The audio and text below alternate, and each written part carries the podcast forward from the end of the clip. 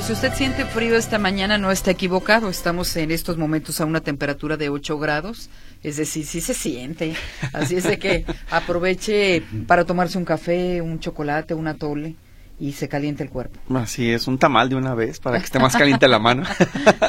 un tamal en la mano y en la otra el café y mire rápido, agarra calor. Mira, tú tuviste que ponerte la chamarra, ¿no? Y yo también me asomé a la calle y está haciendo bastante frío. Sí, sí, en este momento traigo de hecho las manos, los dedos fríos y es raro en mí, pues, pero pues me, lo necesitaba, ¿no? Aquí ya la chamarra nos va a ayudar. Póngase bufanda, las bufandas de verdad que ayudan muchísimo. O mascada, ¿no? Y además se ven muy elegantes. Así es, entonces aparte se va a ver bien. Se, va, se va, a ver bien. Bueno, tenemos eh, todavía algunas eh, participaciones del auditorio pendientes. Eh, no en espera de no rezagarlas todavía más porque algunas son desde muy temprano. Raquel Cortés felicitaba a Mercedes Altamirano por la efeméride, le dice Meche está muy bonita la música que elegiste el día de hoy y también por otra parte dice abríguense porque está haciendo bastante frío y coincidimos Raquel es lo que decimos en estos momentos una temperatura de 8 grados es de las más bajas que hemos tenido en los últimos días. Así es, que cambió y bueno, ya lo dijo el meteorológico de la Universidad de Guadalajara en voz de Mauricio López, va a ser así, fluctuante toda la semana, con algún algo cálido en el transcurso del día, luego ya baja, llega la noche, ah, ya sin lluvia, Qué bueno. pero sí frío, noche y madrugada. Araceli Gutiérrez dice, regresamos de la manifestación del Zócalo Capitalino, donde fue mucha gente a defender la democracia, hasta por los que no quieren defenderse, pero nos damos cuenta de los jóvenes muertos y otros en Tamaulipas, en un país donde no pasa nada. 12 eh, muertos en un enfrentamiento entre militares y particulares y seis, seis muertos en Tlaquepaque en las últimas horas. Sí, parece a veces hasta escenarios de guerrilla, ¿no? O sea, Lamentable. Un homicidio porque fue en el mismo, en los mismos hechos. Así es, nada más que esa situación que se está viviendo entre la vigilancia y la presencia policíaca y los ataques de estos delincuentes, sí, algunos sí son realmente, me parece, escenarios de, de guerrilla que no quieren ver las autoridades o se niegan a, a reconocer. Tenemos más mensajes. Acá don Salvador Méndez nos dice, ¿Qué hacen unos chamaquitos en Tlaquepaque afuera de una casa tan temprano donde están sus padres? Y si las encuestas nacionales para presidente estuvieran a favor de Xochitl Galvez, serían también sus marchas defendiendo según estas personas a la democracia, es lo que eh, reclama en su comentario. Marilu Padilla nos dice que en la calle Javier Mina, siguiendo por Juárez, tráfico intenso, se reportan carriles cerrados en pleno centro, a la altura de la Plaza Universidad. Y en más de la participación del auditorio, la señora Contreras, cuando la máquina no lee la tarjeta de mi pasaje, hay que limpiar la tarjeta y así la lee. A mí me ha pasado con la tarjeta que nos dio el gobierno, limpiándola ya puede leerla. Mientras que la señora Joaquina nos advierte, dice, las tarjetas se invalidan al estar cerca del celular, se los digo porque a mí ya me pasó, no lo creía, pero es verdad, y hasta después de 15 minutos vuelve a funcionar, pero no debe estar cerca del celular. Se desconfigura. Se, afecta, se afecta, sí, se afectan. 8 de la mañana con 17 minutos estamos en la tercera hora de Buenos Días Metrópoli y nos vamos a continuación a las portadas de Jalisco. Después de escuchar lo que consignan los principales diarios de la localidad, nos vamos al resumen local que le presenta Notisistema. Estas son las portadas de Jalisco. Mural. Suma cuatro masacres, ex Villa Alfarera. El informador. Marea Rosa inunda la ciudad y pide defender democracia. Milenio Jalisco. Científicos y buscadores analizan métodos para encontrar cuerpos. Diario NTR Guadalajara. Desnutrición crece al doble en tres años. El Occidental. El lago se seca. Estas fueron las portadas de Jalisco.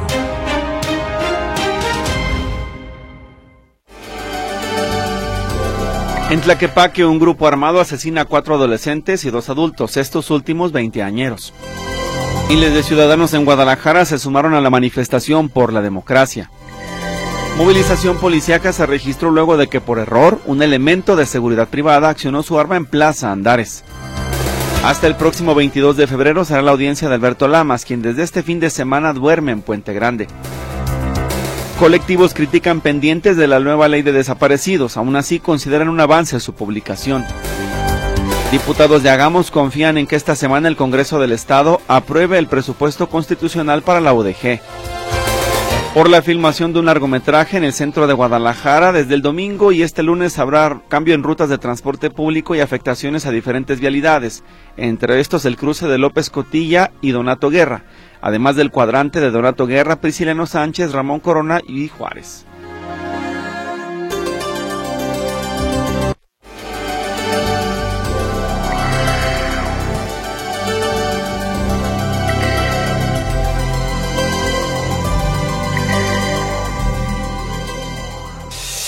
El comentario en Buenos Días Metrópoli.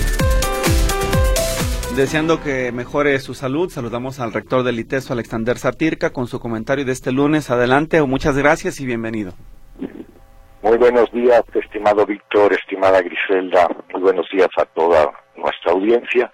Primero, disculpas, estoy con una ronquera medio tremenda, así que les va a tocar oírme con voz interesante.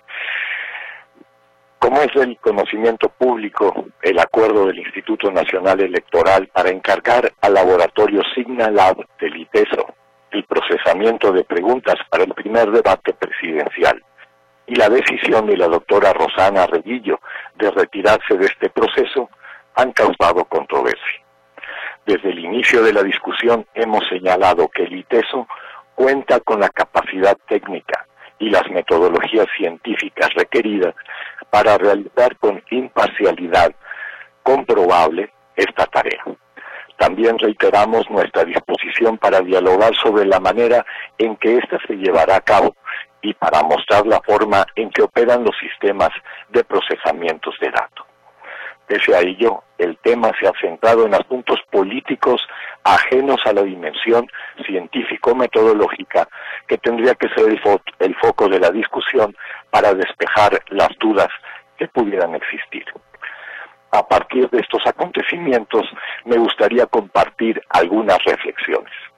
En primer lugar, quiero decir que el ejercicio de la democracia en México exige la participación comprometida de todos los actores de la sociedad, en especial cuando las condiciones para ese ejercicio pueden verse amenazadas por la limitación de libertades, así como por el avance de la inseguridad, la injusticia, la corrupción y la impunidad que debían ser el centro del debate un proceso electoral como el que ya está en curso puede dar cabida a lo mejor y a lo peor de lo que somos como sociedad, sobre todo en un clima de polarización y encono como el que a menudo propician las confrontaciones políticas e ideológicas. Corre por nuestra cuenta como ciudadanas y ciudadanos y como instituciones hacer lo posible porque prevalezca lo mejor y para ello es indispensable empezar a restituir el diálogo y la discusión de las ideas, valor que tristemente se ha perdido y no de manera fortuita, sino como opción política. Las elecciones del próximo 2 de junio, que serán las más grandes en la historia del país, son una ocasión inmejorable para el abordaje a conciencia de los problemas más graves que enfrentamos en la búsqueda de soluciones urgentes y duraderas. Tanto quienes contienden y los partidos políticos que les postulan, como las y los votantes y el conjunto de las instituciones de la sociedad, deberíamos abocarnos a la identificación de las necesidades más apremiantes para nuestro presente y nuestro futuro, a fin de progresar en la construcción de acuerdos que nos permitan trabajar más efectivamente a favor de la paz y del desarrollo con justicia para todas las personas. Cualquier propuesta política que no ejercite el diálogo constructivo y la búsqueda de consensos en realidad está traicionando a México, a la nación que constituimos todas y todos los ciudadanos. Nada justifica que desperdiciemos tiempo y recursos en la reiteración de antagonismos y revanchas que solo nos distraen de lo verdaderamente importante. Ante la crisis de derechos humanos que atravesamos, cuyas manifestaciones más crudas las padecen todos los días las numerosas víctimas de las diversas violencias que afligen a México, es imperativo recuperar el sentido de la política como la procuración del bien común este sentido debe implicarnos a todas y a todos, dejando atrás toda animadversión estéril y abrazando más bien el valor del entendimiento y de la solidaridad. En el ITESO como universidad comprometida con el servicio a la sociedad mediante nuestro trabajo a favor de la educación y la producción de conocimiento, creemos firmemente en el diálogo, la apertura y la libertad y nos guiamos por la responsabilidad cívica para corresponder a la confianza que esa misma sociedad ha depositado y sigue depositando en nosotras y nosotros a lo largo de más de 60 años. Este compromiso nos mueve para contribuir con todo lo que esté de nuestra parte al bienestar de la democracia y a la construcción de la paz México. La controversia de los días recientes nos ha demostrado el reconocimiento de que goza nuestra universidad y es por ello que quiero agradecer ahora todas las expresiones de respaldo que hemos recibido. Y también agradezco las críticas honestas que siempre nos ayudarán a crecer. Las coyunturas solo las entendemos correctamente con el paso del tiempo. También quiero reafirmar que desde nuestra posición apartidista y siempre abierta al debate de las ideas, seguiremos colaborando con nuestras instituciones públicas cada vez que se nos requiera, en la convicción de que solo la verdad nos hace libres, porque justamente la búsqueda de la verdad es lo que nos mueve. Nuestro propósito principal es contribuir a la conformación de agendas prioritarias para que este proceso sea lo más fructífero posible. Es hora de mirar hacia adelante y trabajar juntas y juntos por un futuro mejor para México. Hasta aquí mi comentario. Muchas gracias. Bien, rector, preguntar nada más si ustedes de casualidad del INE ya les informó si siguen en el, participando en el proceso o habrá algún cambio con todo esto que nos ha comentado de la polémica que se generó en torno al tema. No tenemos ninguna indicación por parte del Instituto Nacional Electoral que haya algún cambio. Muy bien, pues gracias. Muchas gracias, que tengan una buena semana. El comentario en Buenos Días Metrópoli.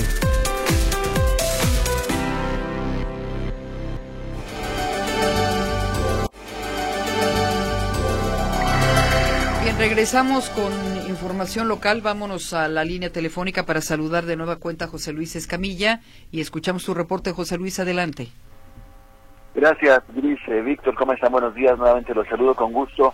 Bueno, informarles que la Fiscalía del Estado informa que en las últimas horas falleció el muchacho de 15 años de edad que se encontraba lesionado, víctima de esta agresión ocurrida la mañana de ayer en la colonia Buenos Aires del municipio de San Pedro Tlaquepaque, de tal suerte que se eleva a siete el número de víctimas mortales en esta agresión ocurrida ayer allá en San Pedro Tlaquepaque. Queda todavía una adolescente herida de gravedad, desafortunadamente su pronóstico no es favorable, pero bueno, mientras transcurra el tiempo y siga ya con vida, eh, pues hay, hay esperanza. Finalmente entonces se eleva a siete el número de víctimas, de las cuales entonces cinco son menores de edad, dos son pues, adultos, bueno, no mayores de edad, porque ni siquiera podemos hablar de adultos cuando tienen aproximadamente 20 años las dos personas que están entre el grupo de siete fallecidos.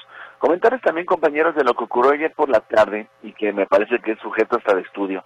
Eh, resulta que en la zona de Andares, de repente empezó a reportarse que había disparos de arma de fuego. Hubo muchos reportes en 911 que alertaban de disparos de arma de fuego. Eh, inmediatamente después comenzó a hablarse incluso de una persona lesionada de bala y demás. Dentro de esta vorágine de información surgió la, la versión de que había un par de vehículos sospechosos que estaban escapando a toda velocidad y que incluso ya eran perseguidos por parte de policías de Zapopan. Pues nada más alejado de la realidad. Resulta que ayer por la tarde eh, al menos dos vehículos de esos deportivos que traen juniors, que les gusta correrlos y presumirlos y demás, andaban en sus vehículos deportivos, hicieron sonar sus escapes, muy ruidosos los escapes, los hacen sonar y eso deriva en que pareciera que eran disparos de arma de fuego. El primero en creer que eran disparos era un guardia de seguridad privada de una joyería que saca su arma de cargo y cuando la saca se le va un tiro. Es decir, realmente solamente hubo un tiro por parte de este guardia de seguridad privado. No fue una balatera, no fue una agresión, no hubo nada, simplemente fue el ruido que hicieron estos vehículos deportivos y que movilizó una gran cantidad de elementos policíacos. Bueno, eh, vas a recordar lo que ocurrió hace algunos meses mismo Andares con esta otra balacera, que esa sí fue real.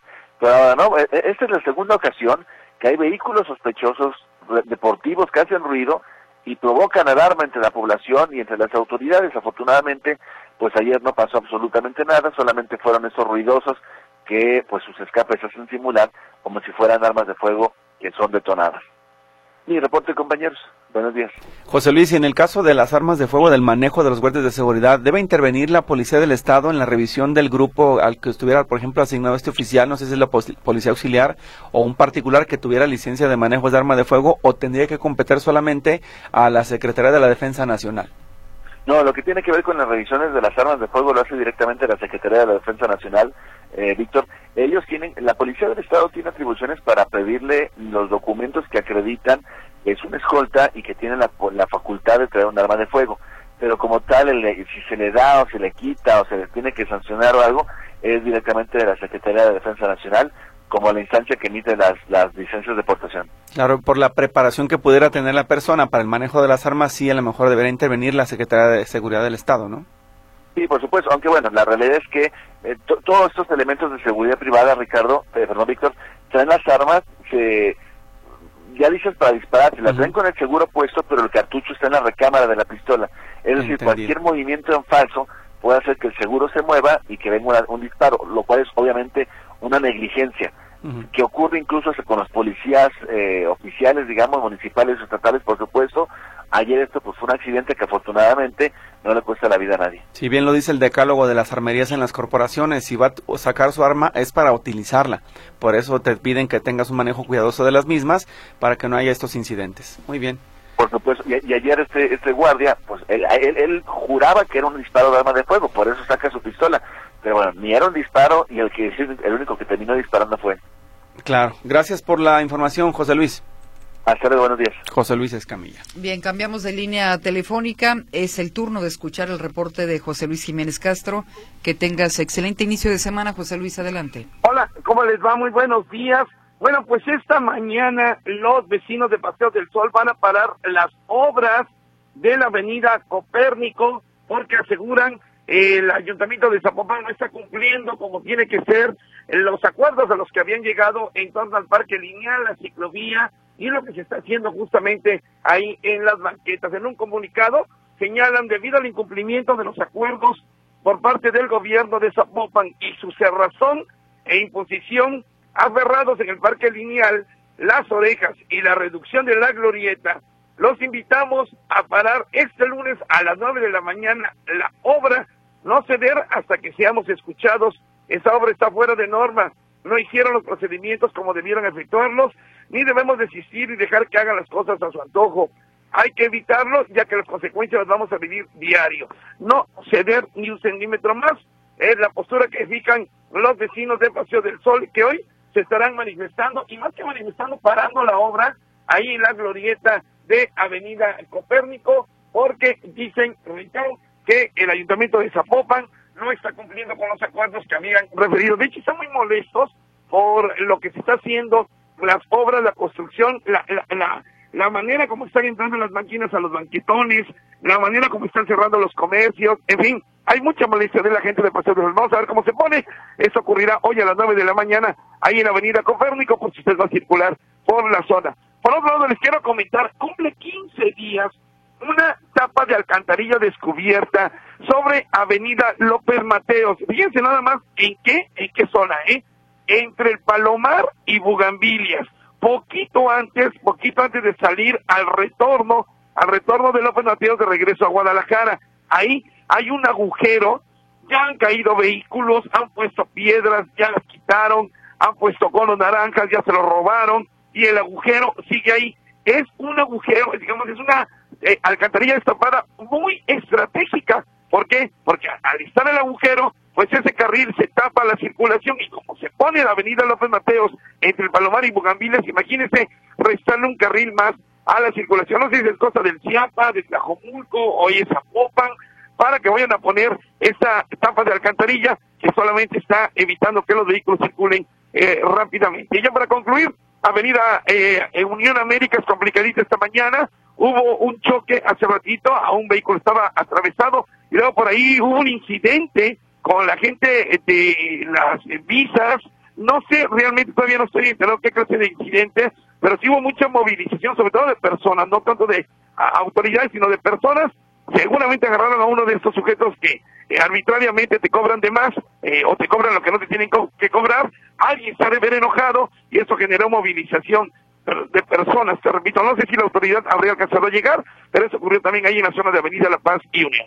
El reporte mi querida Gris, Víctor, seguimos pendientes, muchas gracias, muy buenos días. Gracias, José Luis, abonándole a lo de la alcantarilla que dices de López Mateos, recordé que este fin de semana, luego de meses, transité el domingo por la avenida Adolf Horn, en el tramo que comprende, pues, tanto los dos municipios, el de Tlaquepaque y el de Tlajomulco, en pésimas condiciones el camino, muchísimos baches, particularmente uno muy cerca del arroyo seco que es peligrosísimo y me sorprende que el gobierno municipal presuma que tiene obras por aquí y por allá, pero las vialidades están en muy malas condiciones. El paso a desnivel sí, muy funcional, muy muy rápido para entrar y salir, pero lleno de baches que se convierten en un peligro como esa alcantarilla a la que nos haces referencia, Huicho. No, y ahí te va otra Camino Real a Colima, creo que te llegamos una llamada hace ratito. Así es. Es, es, el, el, camino alterno a López Mateos, está destrozadísimo Camino Real a Colima. Una lluviecita fue suficiente para que quedara así totalmente destrozado. Así es, imagínate, apenas estamos en, digamos, este febrero loco,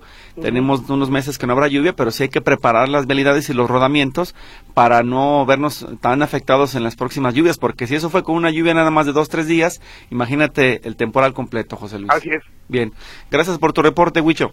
Hasta luego, buenos días. José Luis Jiménez Castro, muy buenos días. Él tiene este reporte hoy en la mañana del lunes. Vamos a la pausa, regresamos después del corte.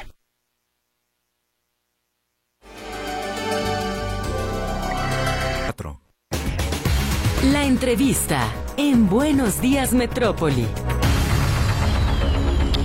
Bueno, son las 8.44. Le ofrecemos a la diputada Gabriela Cárdenas una disculpa. La tuvimos algunos minutos en la línea telefónica. Es importante el tema que vamos a tocar esta mañana porque el Congreso del Estado acaba de aprobar pues eh, los ejes fundamentales de lo que será el sistema estatal de cuidados. Un, eh, digamos, eh, una ley, una legislación la primera a nivel nacional en torno a los cuidados pues de menores, de niños, de personas de la tercera edad, de personas con discapacidad. Diputada, ¿cómo está? Muy buenos días y enhorabuena por esta aprobación. Muchas gracias, Griselda y Víctor, por este espacio, pero sobre todo, gracias por ser parte desde un principio, cuando recién presentamos la ley y demás, pues ustedes siempre nos abrieron este espacio para poder compartir con su audiencia, pues es importante noticia, es importante ley y pues sí, enhorabuena por las y los jaliscienses, sobre todo por las personas que más lo necesitan.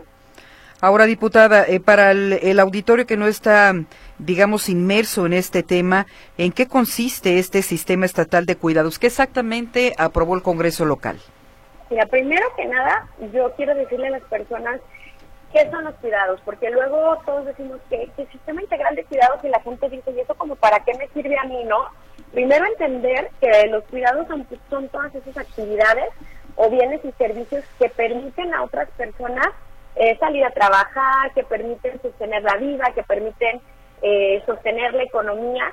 Todos para estar el día de hoy en donde estamos requerimos cuidados en distintas etapas de nuestras vidas. Primero cuando somos niñas y niños en la primera infancia, algunas personas que tienen discapacidad que necesitan cuidados como rehabilitaciones, que los atiendan, que les den terapias, medicamentos, nuestros adultos mayores que finalmente también necesitan el acompañamiento y los cuidados y que fundamentalmente pues todos en algún momento de nuestra vida requerimos cuidados y damos cuidados, ¿no? Del sistema estatal de cuidados o los sistemas integrales de cuidados buscan visibilizar todas estas actividades de una manera integral y primero que nada decir que existen las personas que dan cuidados y quienes reciben cuidados.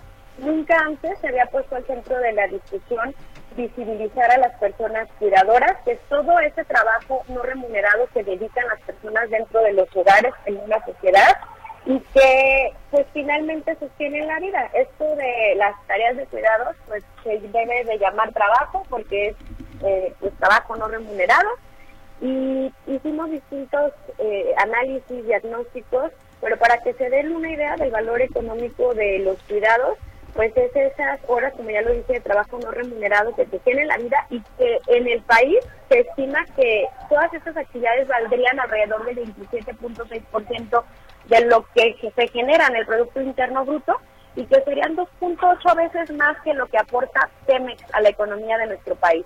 Entonces, pues todas las personas que cuidan a una persona, que cuidan eh, pues el hogar, que se dedican a todas estas tareas, están verdaderamente aportándole a la economía de nuestro país y que si nadie cuidara en nuestro país, pues todas las empresas, toda la ciudad colapsaría, ¿no? Bien, eh, diputada, y en este caso se están apenas sentando las bases. Específicamente la ley, ¿en qué nos ayudará para empezar a consolidar el sistema para que los municipios del Estado comiencen a tener pues las áreas especializadas, los centros, si es que pudiera haber infraestructura creada para los cuidadores o para el sistema de cuidados? ¿Cómo se perfila? ¿Qué, se, espera, en el corto plazo?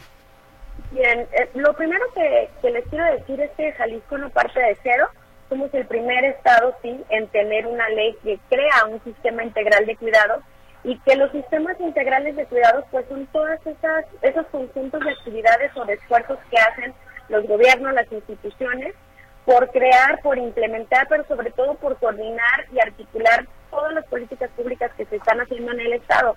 Imaginémonos qué pasaría si todos, por ejemplo, los apoyos a las personas con discapacidad, este apoyo que se les da, a el apoyo para las guarderías, las estancias infantiles, los medicamentos, todo ahorita se ve como de manera aislada, pero si lo articulamos de manera adecuada todo este presupuesto, pues puede generar beneficios en toda la población. Pues el sistema integral de cuidados no solamente busca pues darles ese apoyo, sino que busca que la persona que da los cuidados tenga una remuneración, pero sobre todo tenga una reducción de las cargas de cuidados, que no, no recaiga sobre una sola persona esta responsabilidad. Y por el otro lado, que quienes necesitan cuidados, pues no solamente tengan el apoyo por ser una persona que tenga una condición de discapacidad o ser un adulto mayor, sino que tenga garantizados todos sus demás derechos, es decir, que todo el Estado articule sus políticas públicas, como por ejemplo, también le vamos a dar un apoyo para mi pasaje, también se les va a generar condiciones para que tengan acceso a una vivienda, también se les van a generar condiciones para que puedan tener educación. Es decir, no solamente se ve desde la perspectiva de darles ese apoyo, sino de una manera integral para que este individuo, para que este jalisciente pueda tener condiciones de mucha dignidad y, sobre todo de bienestar, pero que deje de, esa, de esas tareas de cuidado recaer solamente en las personas en los hogares. Hoy, si un ser querido de repente tiene una enfermedad catastrófica, por ejemplo, pues las familias están en, un completo desamparo, ¿no? Recae sobre la familia, sobre la persona, toda la obligación. Y yo creo que todas estas tareas de cuidados y de sostener a las personas es tarea de todas las personas. Es por eso que hoy estamos instalando esta ley que crea el primer sistema integral de cuidados, que lo primero que hace es ordenar la casa y decir, a ver, todo lo que está haciendo el gobierno, este presupuesto, las políticas públicas, todos los programas, tienen que coordinarse de manera que pongamos al centro a la persona con todas sus necesidades y que le podamos garantizar todos los derechos. Y por otro lado, también crear políticas públicas para que allá afuera, por ejemplo, la iniciativa privada, la sociedad civil organizada y también dentro de los hogares, podamos comenzar a hablar de que a todas y todos nos toca cuidar. No solamente le toca a las personas cuidadoras, que en su mayoría en un 85% son mujeres, y que tienen cargas laborales de más de 80 horas a la semana. Entonces, esto no podía continuar así. Celebramos que tengamos aprobado este sistema integral de cuidados y que hoy Jalisco ya cuenta con 27 programas que impactan directamente a beneficiar en el sistema integral de cuidados y que este año se estarán articulando ya todos los programas que tiene el Estado, eh, todo el presupuesto para lograr que todos los beneficios que se tengan eh, le, le apliquen de manera integral a las personas que viven en Jalisco. Bueno, y ustedes antes de que se aprobara esta iniciativa dieron a conocer un estudio, acaba de mencionar algunos datos, el 85% de quienes cuidan a niños niñas, adultos mayores o personas con discapacidad en la zona metropolitana son mujeres.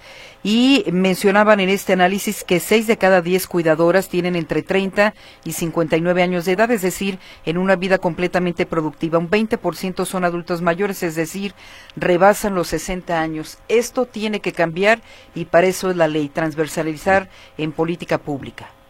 Sí, exactamente. Mira, como decimos, lo que no se, lo que no se mide no se puede ni mejorar ni se puede controlar, ¿no? Entonces partimos, como te lo digo, sí se aprobó el sistema estatal de cuidados, pero tenemos un diagnóstico de dónde están las personas cuidadoras, quiénes están cuidando.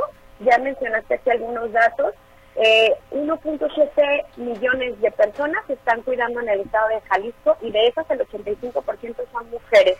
Están cuidando alrededor de 170 millones de horas eh, no, de trabajo no remunerado, están concentradas en, puntos específicos y de los retos que nos encontramos también con este diagnóstico es que actualmente las personas que necesitan cuidados en, en la parte, si lo vemos en el mapa de Jalisco, donde están concentradas es en, lugares como Tonalá, un poquito en Zapopan, un poquito en Guadalajara, pero también en gran parte del, del estado de Jalisco, por lo que eso nos lleva a enfrentar distintos retos, como por ejemplo el llevarle servicios de cuidados a, todas las, a todos los rincones del municipio del estado de Jalisco, eh, hacer ese cruce de llevar servicios a donde se necesitan los servicios, porque hoy, aunque hay apoyos del gobierno federal, aunque hay apoyos del gobierno del estado, no precisamente se están llevando a donde se necesitan, ¿no?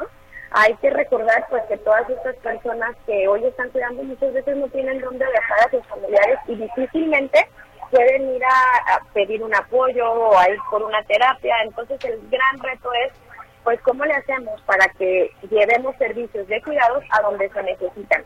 Y como te lo decía, pues tenemos este estudio de dónde están, pero también tenemos un estudio ya un análisis del el estado de Jalisco, qué está haciendo por los cuidados y me llena de orgullo decir que Jalisco ya es un estado que cuida, es decir, las políticas públicas que se están implementando por parte del gobierno del estado eh, están encaminadas a cuidar desde el tema de mochilas útiles escolares, que justamente el gobernador acaba de presentar una iniciativa para que ya sea constitucionalmente un derecho de la niñez, pero desde hace muchos años se están dando, el apoyo a las instancias infantiles, mi pasaje, el tema de la cobertura universal para niñas y niños con cáncer, el tema de que Jalisco es una ciudad amigable con los adultos mayores, es decir, hay ya distintas eh, distintos esfuerzos que se están haciendo, vamos a trabajar para articularlos de una mejor manera y en los próximos días también desde la perspectiva económica se está abriendo una convocatoria para que las empresas que implementen políticas públicas de cuidados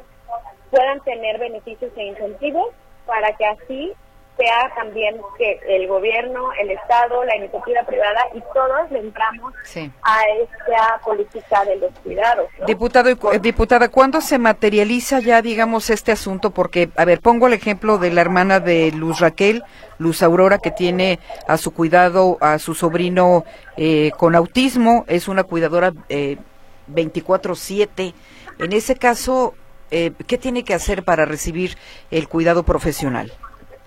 Mira, la realidad es que apenas se va a implementar este sistema, se aprueba la ley, eh, entiendo que esta semana se publica en el diario oficial, lo que vamos a trabajar en los próximos días es que se instale el sistema, de ahí vamos a crear, eh, crear el plan estatal y el programa para el tema de los cuidados, ¿Y qué tendrán que hacer las personas? Pues lo primero que vamos a hacer es este registro de las personas cuidadoras para saber dónde están y qué necesitan específicamente y poderlos derivar. Eh, en Zapopan, por ejemplo, en donde ya tenemos eh, este sistema municipal de cuidados, pues se abrió, se abren las convocatorias para tener esta remuneración, pero también, eh, bueno, ya se acaba de abrir, se acaba de cerrar también, y les dan apoyo psicológico, les dan apoyos para sus programas. Es decir, yo calculo que los primeros tres meses de este año podamos tener en el Estado instalado el sistema integral de cuidados eh, para posteriormente ir al registro, pero de cualquier manera, pues ya pueden acercarse a la Secretaría de Igualdad para recibir más información y podernos ir articulando de una mejor manera. ¿Qué beneficios van a tener? Primero que nada, pues una remuneración. En segundo punto, que van a poder tener en estos beneficios de la integralidad del recibir los distintos programas y apoyos, es decir, no solamente vistos desde un apoyo de mil, dos mil, tres mil pesos bimestral o, por mes, sino que van a poder tener este acompañamiento para poderlas liberar de las tareas de cuidados, es decir, la reducción, la redistribución, para que dejen de ser cuidadoras 24/7, que tengan este sostenimiento por parte del Estado, este acompañamiento y como lo mencionaba también, pues estamos trabajando de la mano de la iniciativa privada para poder generar trabajos que sean en los que ellas se puedan incorporar de una manera eh, con mayor flexibilidad para que puedan tener también esta incursión, este incursionamiento al mercado laboral, ¿no? Porque no queremos que sigan recibiendo ayuda, lo que queremos es liberar, es reducir, es quitarles estas cargas de las tareas de cuidados que al final tiene que sostener de alguna manera el Estado y también se tiene que sostener por parte pues de la iniciativa privada y de todas las personas. ¿Y tienen una idea de qué universo estaría en esta circunstancia?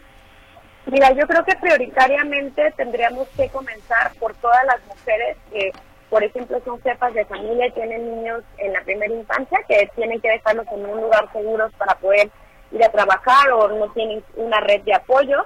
La segunda, prioritariamente, tendrían que ser las personas que tienen alguna discapacidad, sobre todo de las que no tienen autonomía, que no tienen independencia y que tienen este tipo de discapacidades severas, que quienes les están cuidando no, no pueden hacer otra cosa más que cuidarlos 24/7, y los adultos mayores que eh, tienen pues totalmente dependencia de otra persona, ¿no?